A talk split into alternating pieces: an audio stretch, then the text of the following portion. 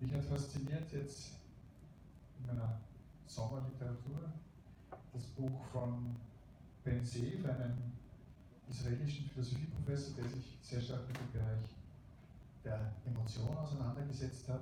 Emotionen sind die komplexesten Phänomene, mit denen die Seele zu tun hat. Sie sind instabil, sie haben eine unheimlich starke Intensität,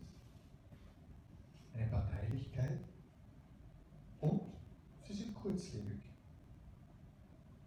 Über Wahrnehmung, sei es das Äußere das Innere, über die Bewertung, über die Motivation, die sich aus diesen Emotionen ergeben und natürlich aus den Gefühlen, die damit verbunden sind, kann sich unheimlich viel entwickeln und verändern. Sie sind der mentale Grundmodus der Seele. Das sind Emotionen, ergreifen die Seele dann, wenn sie mit Veränderungen konfrontiert ist. Positive, negative Veränderungen. Das Kognitive, die Wahrnehmung, liefert der Emotion Information, dass etwas passiert, dass eine Veränderung stattfindet.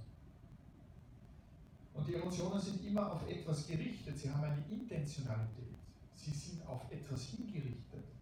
Wir verbinden damit etwas. Und wir versuchen das, was wir damit verbinden, zu bewerten. Das heißt, wir evaluieren. Wir stellen das in einen Vergleich. Und all das bewegt die Seele. Natürlich entsteht daraus auch eine Motivation, das heißt eine Handlungsbereitschaft. Emotionen können, auch wenn sie kurzlebig sind, unglaublich Veränderungen in einer kurzen Zeit für zukünftige Perspektiven und Herangehensweisen äh, bereithalten und bewirken. Was heißt das? Ich habe begonnen mit dem Skeptikersatz zur Seele, wenn ich eine habe. Aus dem Durchgang der Positionen, die ich heute hier zusammengefasst habe, ergibt sich für mich als Konklusion, dass ich als Seele Teil der Natur bin, aber auch ein bewirkender Teil von dem, was Natur ist. Das heißt, ich habe keine Seele, sondern ich bin eine Seele.